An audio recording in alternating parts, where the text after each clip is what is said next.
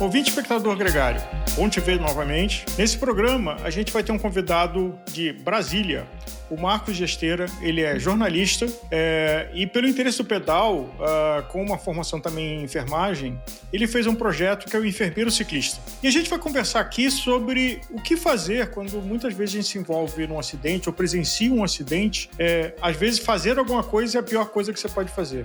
Então a ideia nessa conversa com o Marcos é um bate-papo sobre dicas. De novo, isso aqui não é uma consulta médica, isso aqui não é uma orientação que deve ser seguida à risca, mas no intervalo entre você estar tá sozinho numa estrada ou numa trilha e o resgate especializado chegar, que esse é a única pessoa credenciada e autorizada e capacitada para fazer alguma coisa, o que, que a gente deve fazer? Marcos, bem-vindo a Gregário Saque.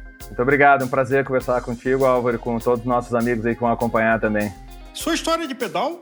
Bom, eu já pedalo há muitos e muitos anos, acredito que mais ou menos há uns 20 anos que a bicicleta entrou com mais força. Claro, desde a época da infância a gente sempre pedala muito, mas assim, com, usando mais no dia a dia, já faz bastante tempo. E já faz mais ou menos uns 5 anos que eu vendi meu carro e só ando de bicicleta. Então, é o meu, meu veículo de. é o meu esporte, é o meu, meu veículo de transporte diário, né?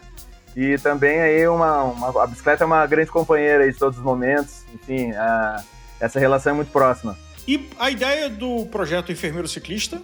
Álvaro, é, eu, bom, já vinha né, amadurecendo essa ideia nos anos da faculdade, em criar algum projeto que eu conseguisse juntar essas duas áreas. O meu, meu TCC, meu trabalho de conclusão do curso, foi sobre equipes de ciclismo que atuam no atendimento pré-hospitalar, que é, já é uma realidade em muitos países, no Brasil ainda é muito pouco que existe, né? Mas enfim, aquilo ali já me inspirou bastante. Eu passei um período de estudos também agora recente na Europa e vi que era viável trazer essa ideia para o Brasil, era uma coisa que era um sonho, na verdade, de conseguir aplicar isso, né, e trazer para cá. E agora, há poucos meses atrás, aconteceu de eu estar numa trilha e uma pessoa passou mal e eu disse que, bom, isso aí é um sinal para que, eu, que eu coloque o projeto em prática de verdade, né? Porque eu estava ali pedalando junto com aquela pessoa e não estava com nenhum equipamento naquele momento, não, não pude, claro, ajudei dentro do que eu podia, né?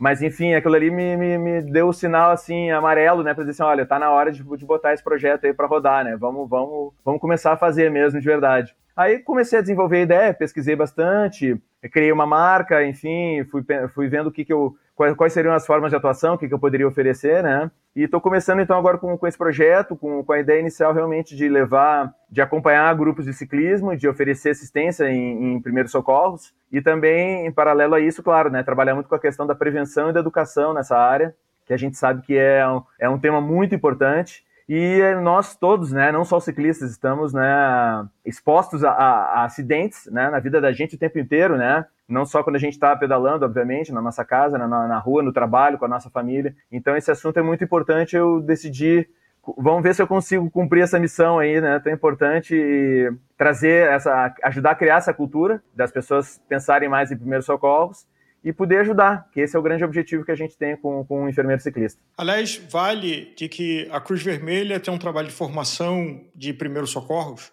É, eu mesmo já fiz um curso desse como socorrista, e é uma coisa que se aplica na vida constante, é, porque acidentes podem acontecer em volta da gente ou com a gente.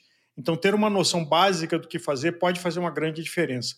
E aí vamos perguntar assim: o que, que são os primeiros socorros? Vamos começar pelas definições. Bacana. Assim, a gente fazendo uma definição bem resumida do que, que são os primeiros socorros. Bom, a palavra já diz muito, né? São os, os, as, é a primeira assistência, aquela assistência imediata que a gente procura fazer uh, o mais rápido possível e da forma mais eficaz possível para tentar uh, preservar as funções vitais de uma pessoa, diminuir o sofrimento dela, dependendo da situação que ela estiver vivendo, uh, ajudar ela já no início de recuperação e, como no principal, né, o, com, como grande objetivo, preservar a vida dessa pessoa, né?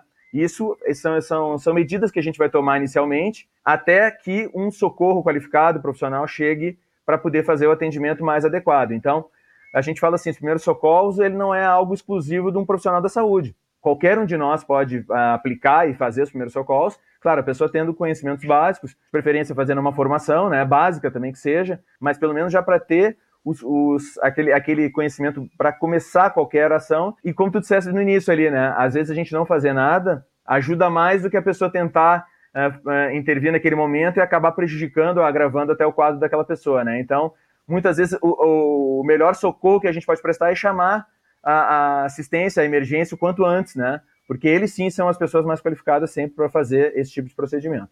Teria alguma regra geral de você perceber, bom, esse é um caso que precisa de uma assistência ou esse é um caso que é, é uma linha muito tênue, assim, alguém que tem uma queda de pressão ou uma queda de nível de açúcar que desmaia até, talvez não seja o caso de chamar uma assistência, mas alguém que está infartando, sim. Mas como é que um leigo vê a diferença? Basicamente, então, é isso, Álvaro. É, primeiro lugar, ver a tua segurança, nunca te expor, porque tudo que a gente não precisa num momento desse é ter mais uma pessoa ferida, né? Então, muitas vezes a gente tem que é, é, justamente isso, olhar a cena, se é um local que tem risco para mim, eu vou esperar, eu vou ver a melhor situação, eu vou afastar aquele risco para poder chegar até aquela pessoa. Então, essa é a primeira regra de todas, a gente avaliar isso. E aí, a partir disso, a gente vai começar. Basicamente, o que eu te diria, então, para resumir, sendo bem direto com a tua pergunta? Hemorragia grave, se a pessoa tiver um sangramento grande, é, é uma situação já de um grande alerta para uma situação de risco. Se a pessoa estiver desmaiada, inconsciente, é uma situação que já de, provavelmente já demonstra, claro, pode ser um desmaio, mas se tiver uma hemorragia junto com uma pessoa que está inconsciente, desmaiada, essas coisas a gente vai é, juntando né, na cena, mas teoricamente é hemorragia é o primeiro, é a primeira preocupação. E se a pessoa não estiver respirando? Se a pessoa estiver sem respiração, é possível, é uma situação grave já, e a indicação é começar já a, a ressuscitação, a massagem cardíaca, né, o quanto antes, porque se a pessoa estiver sem respirar e tiver com, estiver sem pulso ou com pulso muito fraco, é sinal que, que é uma situação já muito grave. E aí, o quanto antes chamar a, a emergência, já acionar o serviço e começar com algum procedimento já para ajudar, é, é essa a indicação. E do ponto de vista ortopédico? Porque, como você falou, assim, é da história de todos os ciclistas caírem. A, a, a, questão é só quantas vezes você vai cair, seja na trilha, ou seja no asfalto ou no, no gravel. Como julgar que uma fratura ela exige um deslocamento com ambulância ou uma fratura que pode ser colocado num, num, num veículo ou outro qualquer e levado até um hospital?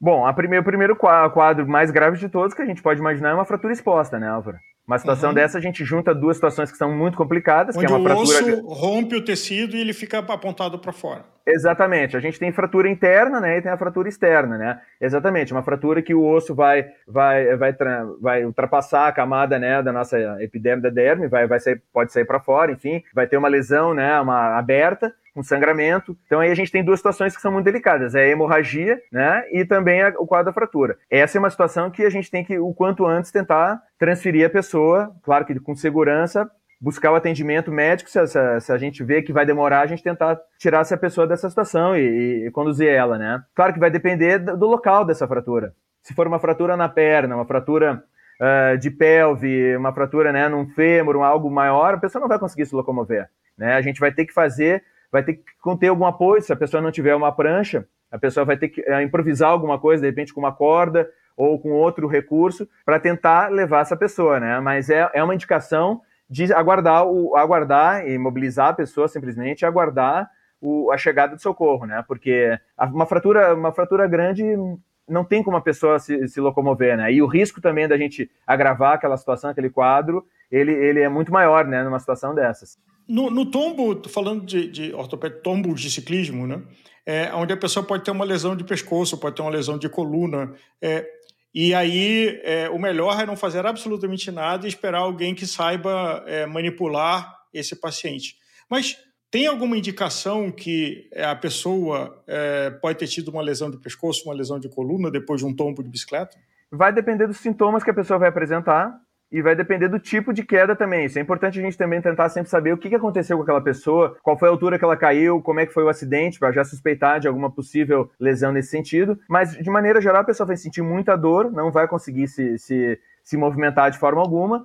E aí a pessoa, a indicação, na dúvida, e não, não tente movimentar jamais a pessoa, porque uma lesão, uma, um leigo não está em condições de, de avaliar se, é uma, se, se existe ali uma lesão cervical ou não. Então, porque a gente precisaria ter um colar cervical para imobilizar, essa pessoa precisaria de uma prancha para poder fazer qualquer tipo de movimentação. É muito delicado e o risco muito grande, porque qualquer movimentação dessa a gente pode realmente piorar muito a situação da pessoa. Então, a indicação sempre é, é tentar manter a pessoa naquele local e aí sim providenciar o socorro, né? Imobilizar a pessoa, pessoa movimentar o mínimo possível o pescoço, né? E acho que de matéria, matéria geral, a pessoa, de uma maneira geral, a pessoa vai sentir muita dor, é, pode ter algum tipo de sangramento também, e são esses, essas situações assim, mas no geral a gente vai suspeitar uh, quando a pessoa tiver uma lesão maior, né?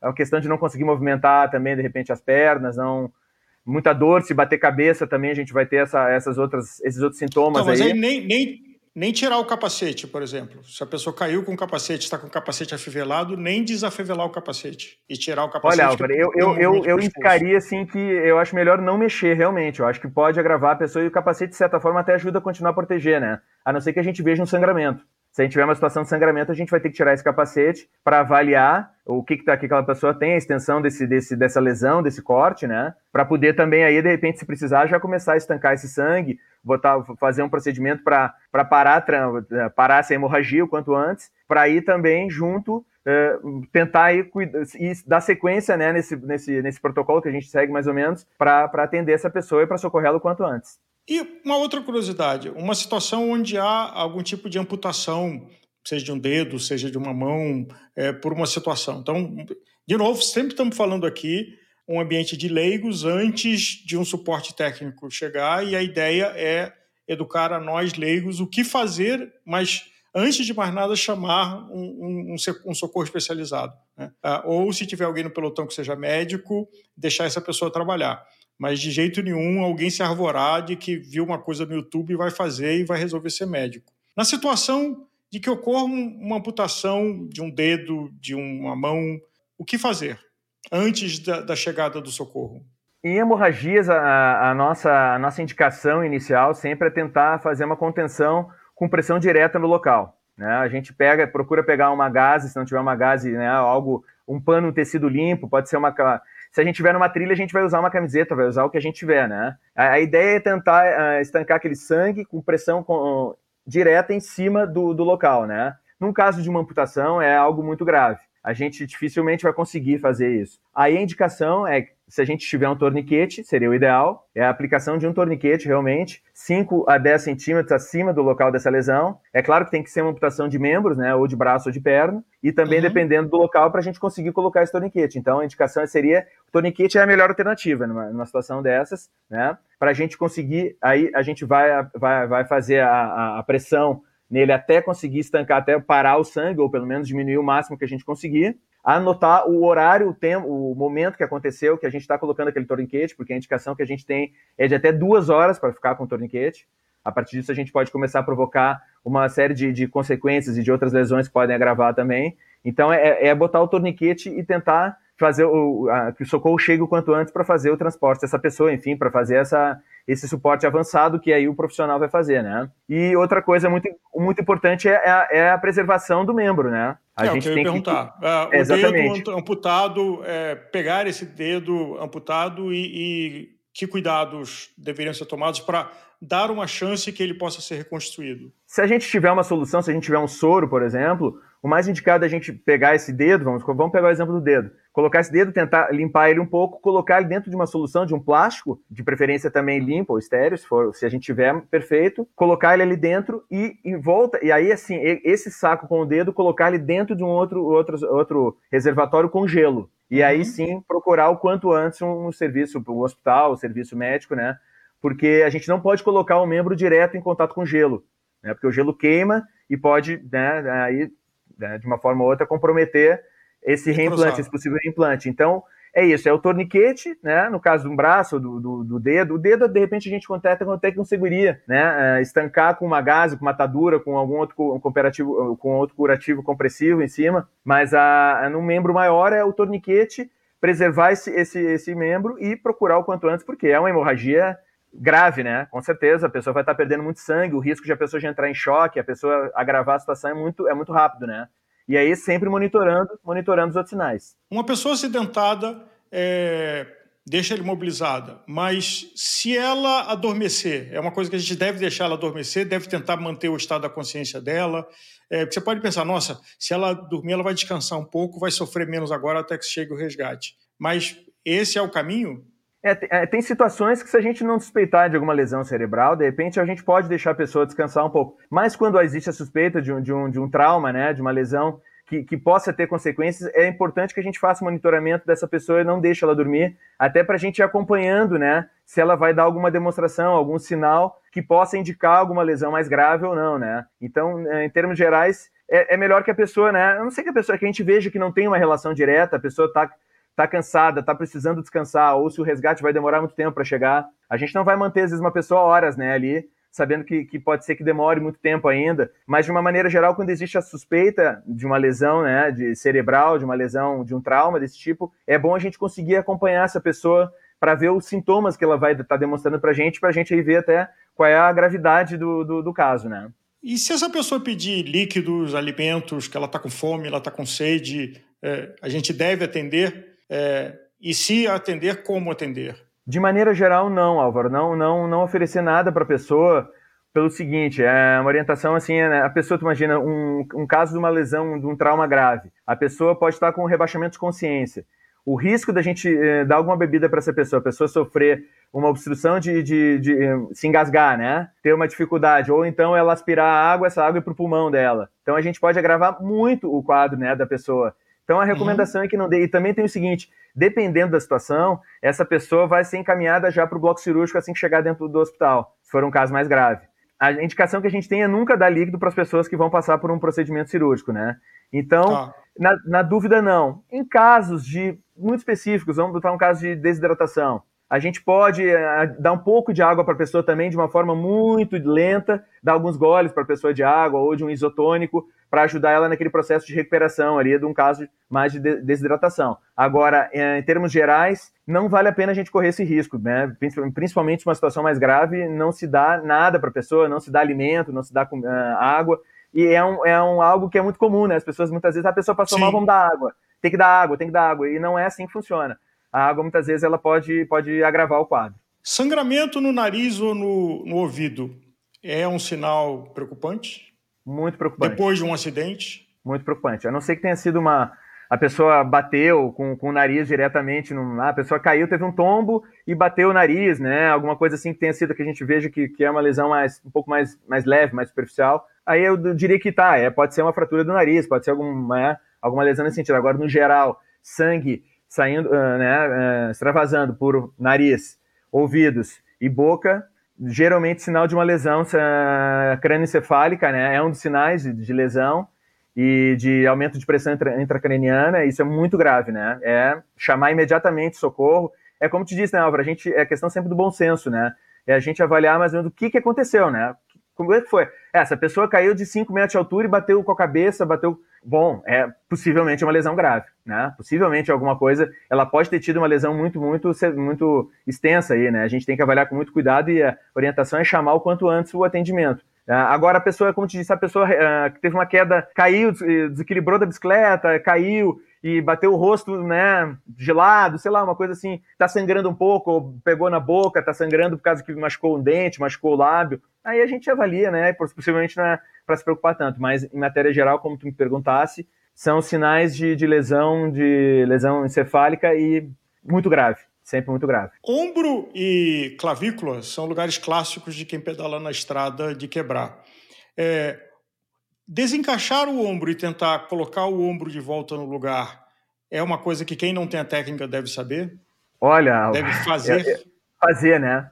Jamais, jamais. Uh, qualquer tipo de, de, de, fratura ou de suspeita de, de luxação, né, algum, alguma dessas lesões que a gente, que a gente vê com muita frequência, a, a orientação sempre é o que, que é? É estabilizar, né, é, é, imobilizar aquela pessoa, como tiver, se tiver às vezes com uma deformidade, a gente procura respeitar, inclusive, não mexe, é, imobiliza daquele jeito, jamais tentar alinhar, jamais, porque a pessoa que não tem conhecimento é, vai, vai, vai causar um estrago, a grande chance, né? Além da questão da dor na pessoa, né? Todo esse processo. Então, a indicação é sempre a gente imobilizar esse membro, é, da, de, respeitando, procurar preservar as articulações, cuidar da articulação, improvisar uma tipóia, né? Ou, ou improvisar uma tala, se a gente não tiver é, nesse sentido, para dar conforto para a pessoa, muito importante dar conforto, né? Fazer algo que fique realmente firme, porque essa pessoa possivelmente vai ser transportada, e no transporte, às vezes, a pessoa balança, a pessoa, né, passa por uma série de uhum. situações, às vezes está numa trilha, tem que caminhar ainda um pouco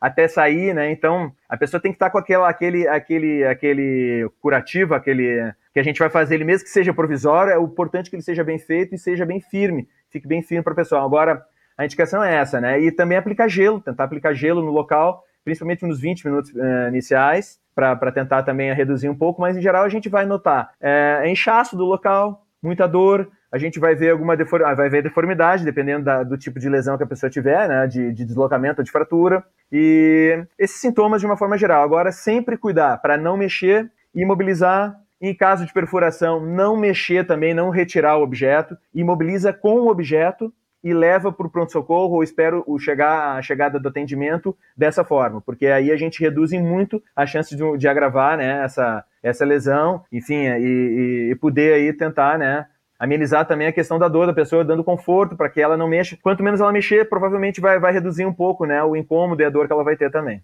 E como identificar um infarto? Porque situações de infarto têm uma janela muito curta, em vários casos, de uma medida de ajuda. Né? É, então, você está fazendo um pedal longo, uh, num lugar que não pega celular direito. É, como identificar que alguém que está com você está sofrendo um infarto e o que fazer? É, o infarto é, é, uma das principais causas de morte, né? A gente sabe que, que a pessoa, quando está num esforço físico, dependendo se a pessoa já tem alguma condição prévia, né, que possa favorecer, né, alguma cardiopatia também, pode acontecer, né? É, é, assim, eu não, eu não, não me recordo, eu pelo menos particularmente, nunca vivenciei essa situação, ainda bem, nenhum, nenhuma, nenhum pedal, mas a gente é uma situação muito, muito possível de acontecer, realmente, né? Então, os sintomas gerais do, do infarto, o que, que a pessoa vai ter, né? A dor torácica, né?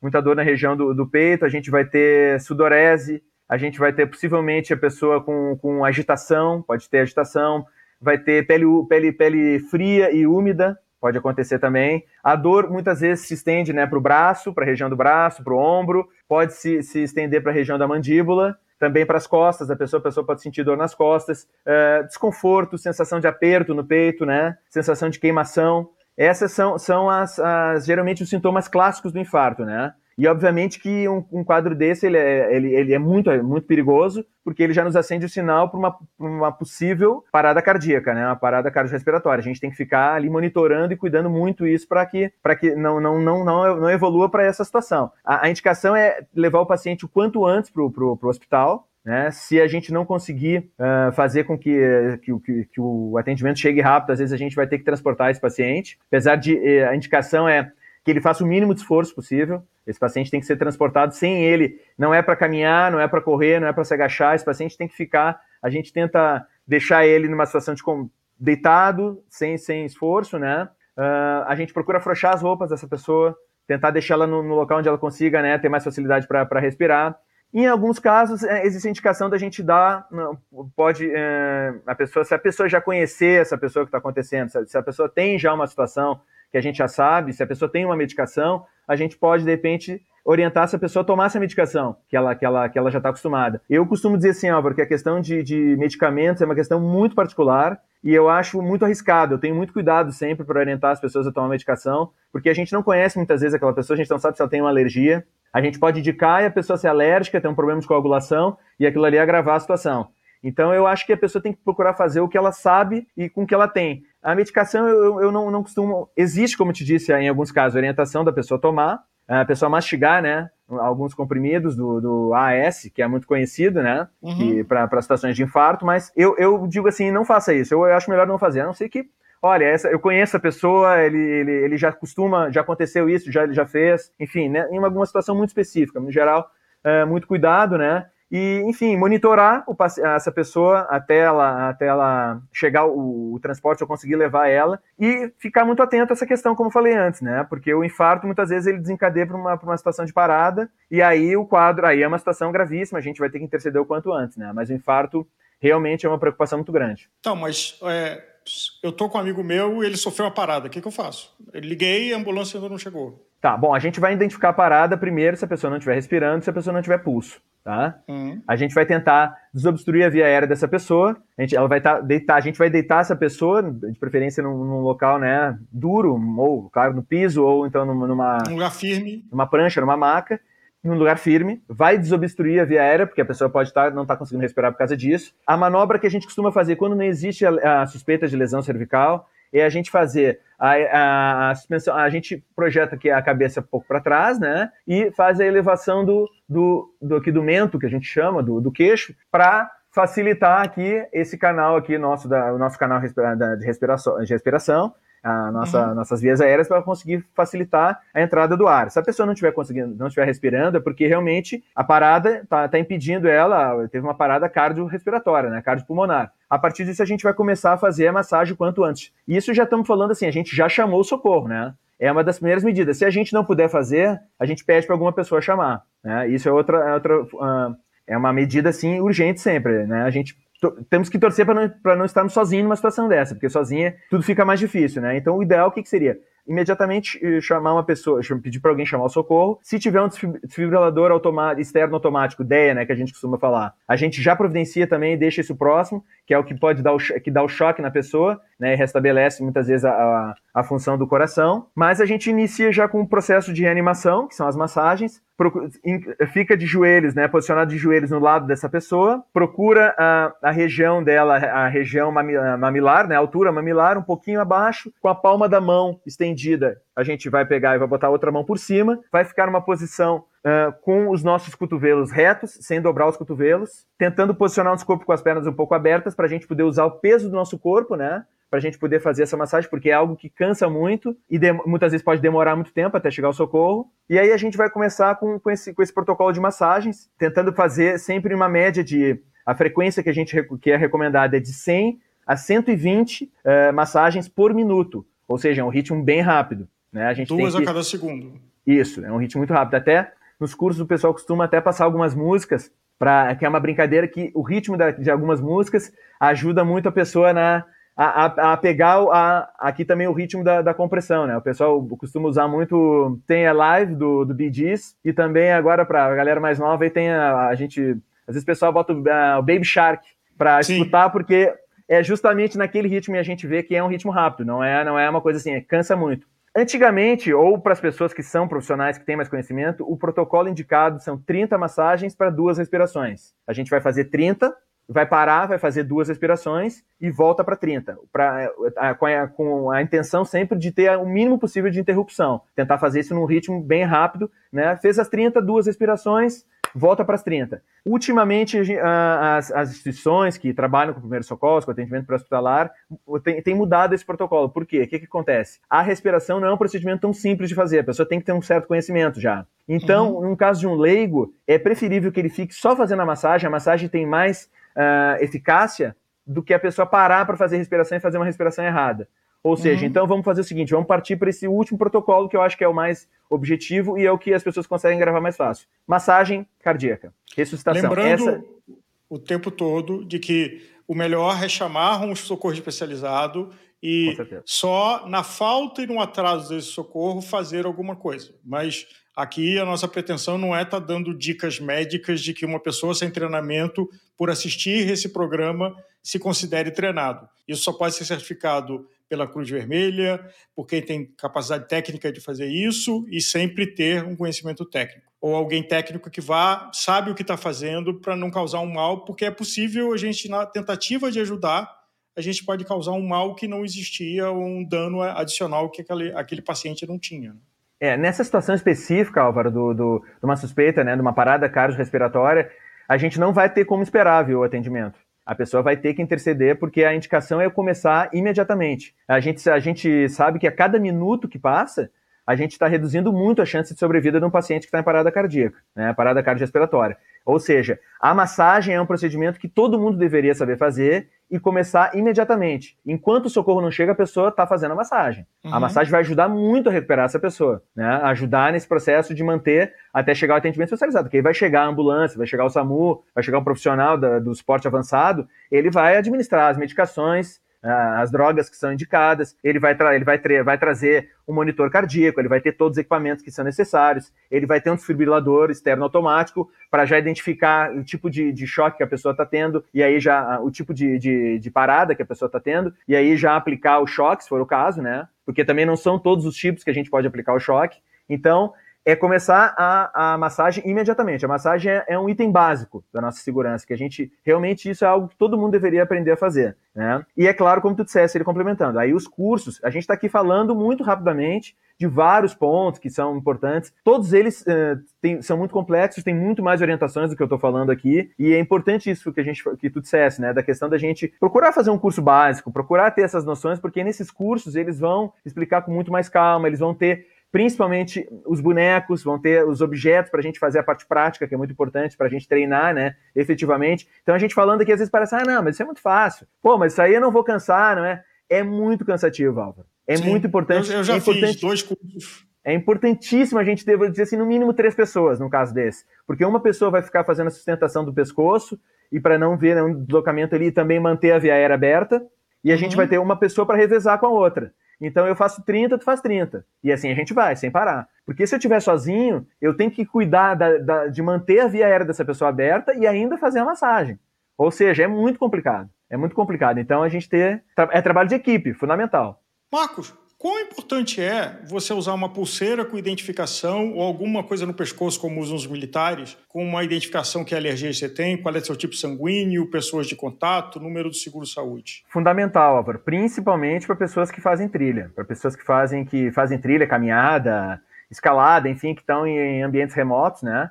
Que a gente sabe que, que pode ser muito difícil a chegada de um, de um socorro, pode demorar muito a chegada de socorro, então essas pulseiras agora tem muita gente usando, é uma prática que já existe muito em outros países, né? Muito comum já. Uh, o pessoal, a gente vê o pessoal usando, quem, quem pratica esses, os esportes, enfim. E aqui está entrando, a gente já tem algumas empresas, né, que estão aqui já trabalhando no Brasil. E é muito importante pelo quê? Isso até era uma das dicas de segurança, de, de prevenção que a gente ia passar. Ali tu vai ter informação de contato para alguém, né, um, um, telefone de socorro de algum familiar, alguma pessoa conhecida. A gente vai, vai, vai constar se a pessoa tem alguma alergia grave, vai constar o tipo sanguíneo da pessoa, vai constar muitas vezes a informação do plano de saúde. Né, tem um código também que a pessoa pode escanear, que já aciona um serviço, que é 24 horas, que vai uhum. tentar também localizar essa pessoa, dependendo de onde ela estiver, vai ajudar na questão da localização e também vai acionar o serviço de, de socorro. Ou seja, é, é, é, uma, algo assim, uma tecnologia muito interessante, algo que, que tem muitos benefícios, e assim, assim eu, não, eu não, não, não tenho ainda. Já tenho alguns amigos que usam, e me parece, assim, pelo preço que eu vi falar, que o quanto custa a pulseira e pelo, pelo serviço em si, é um custo-benefício que vale muito a pena, porque traz acho que aumenta muito a segurança da pessoa, né? E como eu te disse, é, é, ajuda nessas informações básicas que são super importantes no caso de, de urgência, no caso de um trauma. Isso aí agiliza muito uh, o atendimento. Não, eu tive uma experiência pessoal há muito tempo. É, para minha felicidade, isso aconteceu alguma vez, uma vez com um amigo muito próximo, mas que estava treinando sozinho, foi atropelado, teve que ser resgatado por helicóptero, uma perda de sangue importante, e foi levado para uma emergência para o pronto atendimento. Só que, como não tinha nenhum contato e não tinha nada no bolso, depois de feito o pronto atendimento, essa pessoa estava em coma, mas ficou jogada num corredor, porque não tinha o que fazer, não tinha lugar na UTI, e não tinha para quem ligar. É, essa pessoa passou 14 horas, porque a gente demorou a dar falta dela por uma rotina, num, num, e quase morreu. Inclusive, se não fosse essa história mais comprida. Mas o que eu quero dizer é o seguinte: é, e o que eu ouvi dessa experiência é de que o pronto atendimento e de hospitais públicos, inclusive, é o melhor lugar para ir no primeiro momento. Mas assim que acontecer isso, você precisa ir para outro hospital especializado, porque aquele pronto-socorro de hospital público, de, de, de UPA, é, não tem a capacidade dessa sequência. Então, a falta dessa informação, você está sozinho, é, alguém achou você na rua, te levou para um pronto-socorro, mas a partir daí ninguém sabe o que fazer com você. E aquele pronto-socorro não está equipado. Então, essa informação na pulseira ou no pescoço, como tem aqueles, chama de dog tag, né, de é, etiqueta de cachorro que os militares usam, é, pode significar que as sequelas do seu acidente vão ser muito menores. Nesse caso, esse amigo meu, ele ficou em coma 12 dias. É uma história dramática, mas um grande aprendizado para mim, que a partir daí passei a usar pulseira e pescoço. Porque a pulseira, num acidente, meu, meu punho pode ser decepado, ela cai, é, ou vice-versa do pescoço. Então, tem duas formas de identificar e entrar em contato. Voltando aqui, sobre situações de circulação. Um AVC. E pode acontecer um AVC e a, o conhecimento geral indica de que o AVC tem que ser identificado no momento que ele aconteceu, porque se o neurologista souber desse momento, ele tem uma terapia diferente de quando ele não sabe quanto tempo. Então, primeiro, como identificar um AVC? E segundo, o que fazer antes da chegada de um socorro, antes de levar essa pessoa a um hospital? Perfeito. Só complementando ali ao que a gente estava falando antes ali da questão da, da pulseira, enfim, e quando a gente não tiver esse recurso, é importantíssimo que a gente fale para as pessoas, né? Olha, eu estou saindo com um grupo aqui, olha pessoal, eu tenho alergia a, a, tal, a tal situação, eu tenho alergia a abelhas, a picada de abelha, né? Eu tenho alergia a uma medicação, eu sou diabético, uh, em caso de uma emergência, chame a minha, o meu, meu esposo, a minha, minha, minha, minha mãe, meu pai, enfim, é, é, importante a gente falar para as pessoas. O pessoal às vezes diz até. Eu tenho uma amiga minha que fala o seguinte: ó, até a chave do carro dela, onde está ela chave, ela avisa para a pessoa, ela diz uhum. onde estão os documentos, porque são informações que é isso aí, é muito importante. Ah, não, na hora do, de uma hora que acontece uma situação grave, a pessoa fica muitas vezes né, é aquele nervosismo, é todo mundo correndo, né? E é, a gente ter essas informações às vezes que parecem ser informações assim simples, né? Podem fazer muita diferença. Então, vale a pena sempre. No caso desse gente... amigo meu, é, era uma época antes de celular, ele andava com uma carteira de identidade no bolso da camisa. Mas quando os bombeiros chegaram para resgatar, rasgaram a camisa, porque fizeram pronto atendimento, e embolaram uhum. ela e jogaram fora, não foram olhar no bolso, porque é fino, não, não vão procurar. Então, tem gente que anda com, com documentação no bolso da jersey, da camisa, e entenda que isso vai valer quase nada, porque na hora que você tiver num resgate, talvez ninguém vai olhar teu bolso, porque não vai ver um volume, não vai ver nada ali, então aquela informação não vai servir de absolutamente nada. Né? Agora, do AVC. É, bom, assim, Álvaro, primeira, primeira explicação que a gente fala um pouquinho do AVC, né? Existem dois tipos de AVC, né? Existe o AVC hemorrágico e o isquêmico, né? O isquêmico é, é quando tem um coágulo que se forma numa, numa artéria, né? Um vaso cerebral, e que vai interromper a passagem do sangue. É, de maneira geral, o, o hemorrágico é quando tem o rompimento de uma artéria, ele é uma situação mais grave, tá? Então, de qualquer forma, ambas são situações muito graves. Uma suspeita de AVC a gente tem que agir imediatamente, é algo que não dá para se esperar, né? Tem que ser o quanto antes. Por isso que a pessoa realmente saber os sintomas, né? Os principais sintomas são fundamentais. Pr primeiro, primeiro sintoma, ou enfim, né, a gente para a gente aqui elencar eles, né? Uh, questão de paralisação uh, de, de, uma, de, uma, de, uma, de, uma, de uma parte, de uma da lateral do nosso do, do, corpo, enfim, principalmente queda facial, né? A gente vai ver uhum. a pessoa paralisou de um lado, a boca pode cair, questão da, da, da, da, sobrancelha também, a pessoa vai vai dar essa indicação de que, de que existe uma paralisia ali naquela, na, possivelmente na, na face da pessoa mesmo, já é uma indicação. A segunda é a pessoa uh, fala arrastada, a pessoa não, não conseguir pronunciar uma frase. A gente fala fala pastosa, né? Como se a pessoa tivesse alcoolizada, é algo parecido assim, a pessoa tem dificuldade, não consegue formular uh, uma frase. A pessoa vai ter fraqueza, Pessoa, muitas vezes a gente pede para a pessoa levantar os dois braços e se a pessoa não conseguir sustentar um dos braços cair, é uma demonstração que a pessoa também não não está tendo, é um dos, dos, sintomas, né, que pode ser de, do, do AVC, ela está tendo um AVC. E aí a gente brinca, tem uma tem uma palavra que a gente costuma gravar, tem várias, mas essa é uma das que a gente mais usa, que é SAMU, né, que é sorrir, pedir para a pessoa sorrir, porque no momento que a pessoa, se ela for sorrir, a gente vai ver se ela está tendo alguma queda, né, no, no, no, na face, que a gente vai identificar facilmente. O M é, da, é, de música, mas na verdade é música, frase, qualquer coisa que a gente peça para a pessoa pronunciar, né, para ela, ela falar alguma coisa que a gente vai perceber também que ela está tendo dificuldade. Uh, o outro é o. Desculpa, é, o A era o, era o S, o A, o A era do abraçar, que é para a gente ver uhum. se a uhum. pessoa perdeu a força no braço. A, o M da música, ou de falar uma frase, e o U é de urgência, que ou seja, situação urgente, o quanto antes a gente levar aquela pessoa para o hospital, né? É, é, é, o, é, o, primeiro e o mais importante de todos os cuidados, né? Uh, pode ser também que a pessoa tenha tontura, pode ser que a pessoa tenha alguma questão de visão embaçada, que é outro, outro sintoma que pode ter também. Né? A gente. formigamento no, no, em algum membro, né? E aí a gente tenta dar conforto para essa pessoa, uh, observa para ver se essa pessoa não está numa situação que ela pode desmaiar, que ela pode cair, né? Tenta colocar a pessoa uh, deitada ou sentada em algum lugar para caso aconteça alguma situação, ela não vai se machucar, né? Não vai ter uma queda, né? É chamar a, realmente o socorro, né? O quanto antes, fazer essa questão e, enfim, dar o apoio para essa pessoa, monitorar para se ver, pode ter algum agravamento também, pode vir a ter alguma parada, alguma coisa nesse sentido, então a gente fica monitorando a pessoa, mas é, em termos gerais, é identificar esses sinais e levar para o hospital e chamar, claro, chamar o socorro, ou então, se for demorar, transportar essa pessoa o quanto antes para o hospital, porque o AVC sempre é uma situação grave. Marcos, vamos para a trilha. E uma coisa que pode acontecer é a picada de animais. Assim, todos esses acidentes, acho que eles podem acontecer numa trilha, mas uma das coisas que tem mais chance de acontecer numa trilha é uma picada de animal, de cobra, de escorpião, de é, um inseto, uh, de uma forma mais grave. É, de uma forma genérica, sozinho na trilha como leigo, que recomendação numa situação dessa? Cobra, vamos falar de cobra, assim, por exemplo.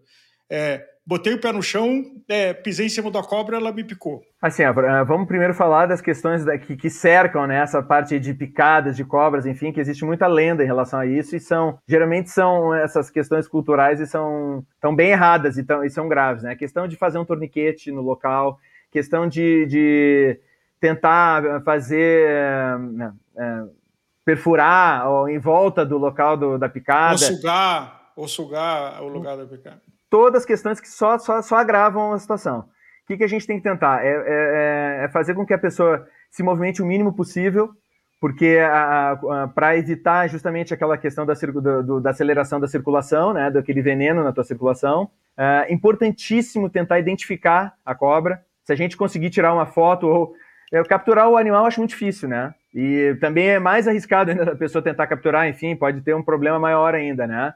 Mas assim, uhum. identificar ou então ver as características dessa cobra, ver que tipo de cobra que tem naquela região, né? Apesar de geralmente no atendimento as pessoas têm conhecimento já, porque tem, né, tem serpentes, tem cobras, algumas né, que são, são mais, mais, mais nocivas, outras outras menos, tem muito isso em região, exatamente, as pessoas, mas essa questão ajuda muito no atendimento, porque se a pessoa conseguir local, eh, identificar já que tipo de cobra que foi, para ela fazer a aplicação do soro adequado é mais rápido, né? Então isso ajuda muito. Uh, a gente não coloca nada. Identificar é o formato da cabeça, coloração. Isso, né? a coloração dela, como é que é, o tamanho dessa cobra, né? Aí também assim, ah, eu estava em tal lugar, eu estava naquela região ali, enfim, as pessoas geralmente vão saber aí já mais ou menos ter um panorama ali do que, do que pode ser, né?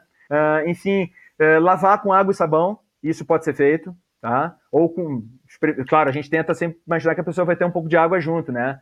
Uh, então, uhum. tentar usar, claro, uma água, uma água ali limpa, enfim, pode cobrir com algum, com algum, com, se tiver uma atadura uma gaze para proteger aquele local, mas fora isso, e aí tentar transportar essa pessoa o quanto antes para o hospital mais adequado. Geralmente são os hospitais públicos que têm, né? Essa parte de, de, de, de, soro, de atendimento a pessoas que sofrem picadas de animais peçonhentos, né? Todo esse atendimento. E aí tentar levar essa pessoa realmente o quanto antes para o atendimento, porque, claro, tem, tem situações que são graves, que, que a pessoa, se a pessoa te, te for uma pessoa que tem reação alérgica, né? Ela pode entrar em choque, é uma situação muito grave. Ou seja, é, é tentar levar a pessoa para o atendimento especializado o quanto antes. Mas fora isso, é, é manter aquele, aquele membro ali, tentar não, não imobilizar, mas botar algo para proteger, evitar que a pessoa se movimente muito, ajudar a pessoa a fazer esse transporte aí. Marcos, você tocou num ponto. Numa trilha, é, o acesso ao resgate é difícil, eventualmente o celular não pega e você tem que movimentar aquela pessoa. Numa situação limite dessa, onde a, o resgate chegar num tempo razoável não é uma alternativa, que cuidados tomar em transportar? Até porque você vai ter um problema que você só tem uma bicicleta, é, você não tem uma maca perto, você não tem alguma coisa perto. O que improvisar numa situação limite? Sempre a alternativa de buscar resgate, sempre a alternativa de não mexer no, no paciente acidentado. Mas se essa opção não existe, o celular não pega, você está no meio de uma trilha de difícil acesso, é, você já gritou, não tem nenhuma localidade urbana perto, e ou você movimenta aquela pessoa ou a situação pode se agravar sem que nem você saiba fazer o diagnóstico da situação. É, Álvaro, essa é uma questão que tu vai ter que avaliar muito para ver o local que tu tá e a situação realmente, a estimativa de um tempo, né, de, de, de, resgate no local desse. Porque se tu estiver sozinho, por exemplo, tu não consegue carregar uma pessoa. Mesmo que tu improvise, o que, que a gente pode fazer? A gente pode improvisar uma, uma, uma, uma maca com um pedaço de madeira, com um pedaço de pau, né, uma, uma prancha, a gente pode fazer uh, com cordas, se tem duas pessoas, a gente consegue fazer com uma espécie de, de, de, de, cadeira com, com corda e a pessoa vai no meio, a gente carrega a pessoa de, de, na, ali, duas pessoas carregam, mas tu imagina, a pessoa tem que passar por uma trilha que tem uma, uma, uma um riacho no meio, que tem pedra, que a gente tem que escalar um, um ponto, é, é, a pessoa vai ter que tentar improvisar dentro do que ela, se ela tiver alguma, como improvisar, e aí a gente usa tudo. Tudo que a gente tiver, a gente usa galho, a gente usa uh, câmara de pneu, a gente usa bastão de, de caminhada. A pessoa tem que usar criatividade numa situação dessa. Se a gente vê que o, o quadro é grave, vai ter que tentar tirar aquela pessoa daquele local que é um local remoto, né? Não tem outra alternativa, a pessoa está grave, o, o resgate vai demorar muito. A gente tem que tentar improvisar, mas sempre com bom senso, porque tem situações, estiver escurecendo, já estiver chegando a noite, tu não vai conseguir levar a pessoa de noite sozinho num lugar, tu vai ter que ficar com essa pessoa uh, aguardando o resgate, que provavelmente vai vir no dia seguinte, monitorando essa pessoa e dando toda assistência dentro do que estiver com ela. Por isso a importância de quando a gente vai para uma trilha, a gente levar itens pouco, não é um kit básico de segurança, a gente levar algo a mais, porque a gente pode precisar de uma manta térmica, a gente pode precisar de, de outros, outros, outros recursos, uma pessoa passar uma noite no local. Uh, recentemente aconteceu um caso com uma amiga minha também, ela foi participar de um resgate, de um acidente que tinha acontecido às duas da tarde, ela estava na equipe que foi para fazer o resgate. Eles foram a primeira equipe a chegar no local. Eles chegaram às nove da noite no local. Eles tiveram que passar porque não tinha como fazer a retirada daquela pessoa na noite. Eles tiveram que passar a noite com essa pessoa lá, cuidando ela para ela não ter uma hipotermia, para o quadro não agravar, para ela não entrar em choque, ficar ali o tempo inteiro uh, ali. Às vezes a gente tem que dormir com a pessoa junto para a pessoa não ter uma hipotermia, porque não tem, tá frio, escureceu, tu não tem recurso nenhum. Então a gente tem, é uma, são técnicas de sobrevivência numa situação dessa que a pessoa tem. Às vezes a gente tem que ter, né? Ou até realmente usar a criatividade e, daí buscar alguma outra alternativa, porque em trilha geralmente, realmente são, são locais assim de, de que o acesso é muito difícil, tudo fica mais complicado quando a gente está num ambiente desses. Você tocou num ponto que eu acho que é fundamental para a gente amarrar essa conversa, que é kit de primeiros socorros. Então, seja o que você levar no seu corpo, e você vê uma mochila de um socorrista, é impressionante e é inviável que um leigo faça o investimento naqueles equipamentos, até porque não vai saber usar. É, mas segundo, que não vai levar todo dia, vai levar uma vez por curiosidade e no dia seguinte deixa para lá. Então, seja com você no seu bolso ou uh, no seu, uh, na sua bolsa de cilim, ou seja no seu carro de apoio. É, você saiu para um treino e tem um carro de apoio junto com você, é, o que, que, você recomenda como kit de primeiros socorros? Que assustadoramente pouca gente leva, né? Muito pouca gente, mesmo no carro de apoio, tem um kit de primeiros socorros. Bom, Álvaro, a questão do, do, do, kit de primeiros socorros, né? A gente orienta as pessoas a ter um kit básico mesmo, né? Saiu para um pedal, bota na tua mochila um kit pequeno, um kit que tenha alguns itens que eu vou passar para vocês aqui. Uh, quando a gente vai para uma trilha, como eu citei antes, é interessante levar mais coisa, levar um que, vamos dizer assim, a gente leva uma mochila, né? Daí né, para uma trilha, e o outro a gente leva só o kit, porque a trilha é interessante tu ter uma tala para te poder fazer uma mobilização se precisar, é interessante às vezes tu ter uma corda, é interessante tu ter uh, um torniquete, que já é um equipamento que não se usa no, no, no, no, num kit básico, né? Enfim, a gente pensar nessas outras situações, além de outras dicas todas de segurança que a gente uh, passa também para as pessoas. Mas aí vamos botar assim o kit básico, né? Luva estéreo, jamais tocar numa pessoa que está com, com alguma lesão, que tenha sangue, sem, sem nenhuma proteção nas tuas mãos. Né? A gente não. Possivelmente a gente não conhece e uh, o risco de uma contaminação é muito grande. Então, uh, usar a luva, a luva descartável sempre, tem uma, um, um, par ou dois pares ou mais, enfim, a luva é muito fácil de carregar. Em, em um caso que a gente não tenha luva, usa um saco plástico. Pega um saco qualquer que tu tenha e bota na tua mão para proteger. O sangue é muito arriscado a gente ter contato com sangue direto, né? É, é bom levar um soro fisiológico para lavar uma ferida. É, o soro é, é a melhor, melhor indicação para isso. Às vezes as pessoas querem levar outras. Ah, tem gente que fala de, de água oxigenada, de, de levar outro outro. Ou água com sabão, que é realmente um dos melhores, uma das melhores formas também da gente lavar uma, uma, uma lesão, né? Um, uma ferida que a gente tem ali naquele né, determinada situação. Então, ou água e sabão ou um soro, gase uma gás estéreo, né? Um, um, alguns pacotinhos de gás para a gente precisar estancar, né? Algum, algum sangramento, alguma coisa, a gás vai te ajudar muito também. Ou para botar em cima de um, de, um, de, um, de um ferimento e botar uma atadura por cima, a gás é sempre importante. Ah, algo que é interessante eu falar também. Se a gente está com uma hemorragia lá, a gente botou uma gás, né? Em cima ali daquela, daquela, daquela, daquele ferimento. Ah, aquele sangue ali estancou, ah, ah aquele sangue ali não tá, não tô conseguindo parar o sangramento com aquela gás. Já, não, jamais retira pega mais gás e coloca por cima daquela para a gente fazer o, o para aumentar ainda mais a, a, questão da gente conseguir comprimir aquilo ali e aí aquele, aquele, aquela parte que a gente já tinha pelo menos conseguido diminuir a gente vai ganhar mais né, também nesse procedimento atadura né esparadrapo Alfinete de segurança, que é algo muito interessante a gente ter, porque com alfinete de segurança eu consigo prender, fazer uma tipóia com a camisa, com a camiseta. Uhum. O alfinete aqui eu prendo no, no, no, na, na, camisa e aqui, né, aqui no local eu já fiz uma tipóia, pronto. Sim. Isso aí já me quer, já é algo super importante e muito fácil de ter, algo que não ocupa espaço. Então, gente, geralmente a gente recomenda carregar três alfinetes desse de segurança, uma tesoura de ponta romba que a gente usa, né, geralmente, que é a tesoura que ela tem a ponta arredondada para não cortar a pessoa, né? Então, muitas uhum. vezes, num, num, caso de um resgate, de um trauma, a gente vai precisar cortar a roupa, não tem jeito. A gente não tem que, nessa hora não tem que se preocupar com isso, né? Se a gente está suspeitando de um sangramento, uma lesão, uma fratura, que a gente precisa chegar no, no local, a gente corta a roupa, né? Uhum. Roupa molhada, a pessoa está com hipotermia, não tem, não, não, não, tem como tirar a roupa de alguém, né? Numa situação dessas. É. Então a tesoura é muito importante. Uma pinça, para às vezes retirar algum espinho, para retirar algum. Uh, pode ser o, o, ferrão de algum, de algum animal desse que pode ter nos picado, né? Curativo no geral, tipo band-aid, isso aí ajuda muito também. É bom ter alguns, né, na tua, teu, na tua caixinha um, um pouco de álcool, um, né, um recipiente pequenininho de álcool é interessante, e uma lanterna. Eu diria que basicamente são essas coisas que tudo que eu disse, isso aí cabe num estojinho pequeno, né? Relativamente pequeno. São coisas que, que a gente carrega ali, bota ali dentro, já tem uma boa base aí para a gente já fazer uma, uma, uma, intervenção mais básica. Lembrando sempre o seguinte: a gente monta o kit pensando na gente. Tá? Então, se eu tenho alergia a, a alguma coisa que eu já sei, Pô, se eu tomo uma medicação, se eu sou diabético, se eu, se eu posso ter alguma questão lá.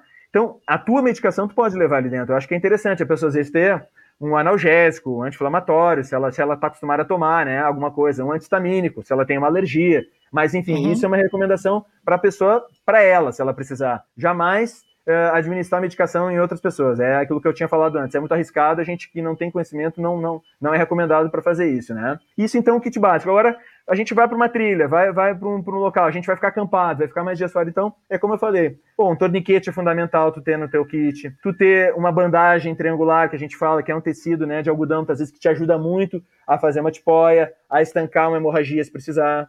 Uh, tu ter uma manta luminizada, para o caso da pessoa ter uma, uma hipotermia, tu, a, a, gente, é aquelas mantas que o pessoal acho que conhece, né? Geralmente o resgate Sim. usa muito, para aquilo ali ajuda muito a manter a temperatura, né, da pessoa. Uhum. Um apito, que é algo, às vezes é, é um apito, né? É, um apito é fundamental, se a gente fica perdido no, no local, no mato, tu caiu no, no, no, né, lá no, no, local, numa trilha lá, e desapareceu no meio do mato, como é que as pessoas vão te localizar? Se tu tá sozinho, se tu tá com, só com mais outra, então, apito é interessante. E aí, enfim, algum repositor eletrolítico também, de repente, é legal a pessoa ter, né? No caso da pessoa ter uma, uma cãibra, a pessoa ter uma desidratação, aquilo ali vai te ajudar. Mas aí são casos mais, a gente, como estava falando, mais para uma situação mais específica. No aí geral, já é uma mochila mesmo. Aí pois é, aí é uma... interessante alguém do grupo, pelo menos, ter, né? É aí que eu digo, uhum. a pessoa leva esse kit aí, se precisar, vai ter pelo menos, né, o básico ali para a gente poder ajudar a pessoa a resgatar. E no, no, mais é o kitzinho pequenininho que já faz uma grande diferença. Se, se, as pessoas tivessem essa, essa cultura aí de carregar esse kit, já ajudaria muito, né? O, kit de primeiros socorros. E no carro de apoio, tendo um carro para levar, o que mais você sugeriria de acrescentar nesse kit? Olha, aí a gente pode pensar em coisas maiores, né? né? No caso, assim, se for uma, acho que uma, vamos dizer assim, o pessoal tá, tá mais organizado, é um evento maior, vai para uma cicloviagem. Eu, eu indicaria a pessoa ter uma prancha, se precisar transportar uma pessoa. É, eu, eu, eu, gosto muito de ir para fazer trilha. Aqui, aqui perto de Brasília tem, a gente tem a Chapada dos Veadeiros, eu vou bastante para lá, gosto muito de fazer cachoeira. E às vezes a gente chega lá no local daqueles e vê que fica pensando, pô, se acontecesse um acidente aqui, como é que as pessoas transportariam alguém? Às vezes uhum. não tem nada, né? Ou seja, tu tá numa situação dessas, tu tem, tu tem uma prancha muito importante, tu ter uma, uma corda que tu possa improvisar alguma coisa, né? No, nesse sentido de carregar alguém numa situação mais, mais difícil, tu ter uma, uma tala uma flexível, essas que a gente consegue moldar, e aí tu consegue te dar um apoio muito importante para te fazer uma mobilização de um braço, de uma perna, né? Sim. Um caso assim esses equipamentos são muito interessantes da gente ter no, no, se a gente tiver uma estrutura para carregar mais, né? Ou se o local tiver, e é o ideal também, seria muito importante. Marcos, muito obrigado. De novo, isso aqui é um, um programa de referências, não é um curso médico.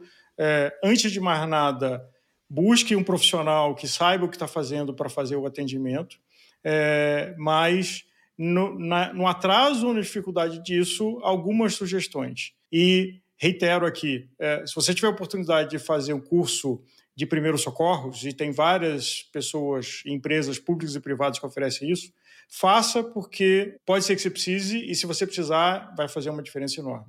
Marcos, obrigado por estar conosco, parabéns pelo projeto Enfermeiro Ciclista e vamos torcer que é, ninguém precisa dessas dicas. Mas, se precisar, a informação é importante tomara que nunca aconteça, né? Como a gente sempre, como tu dissesse agora também, eu também falo isso.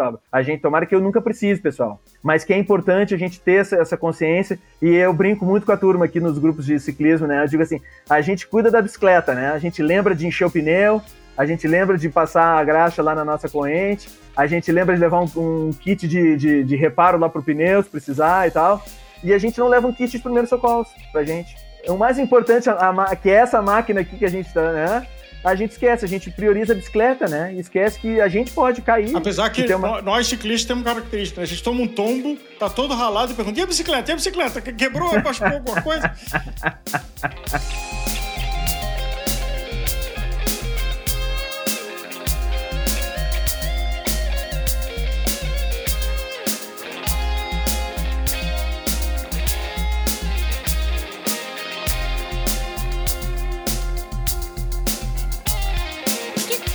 pôster com a arte desse episódio. As ilustrações do Woodson Malta podem decorar sua casa.